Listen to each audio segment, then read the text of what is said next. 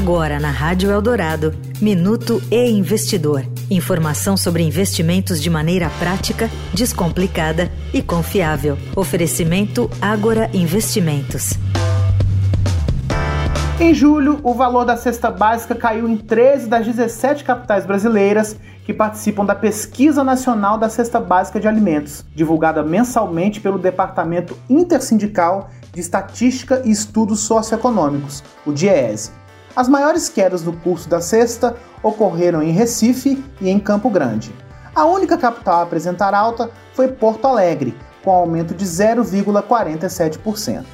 Porto Alegre também foi a capital em que o conjunto dos alimentos básicos apresentou maior custo, com média de R$ 777,16. No norte e no nordeste, onde a composição da cesta é diferente, os menores valores médios foram registrados em Aracaju e João Pessoa. Eu sou Renato Vieira, editor do e Investidor. Até a próxima. Você ouviu o Minuto e Investidor. Informação confiável para investir bem. Oferecimento Agora Investimentos.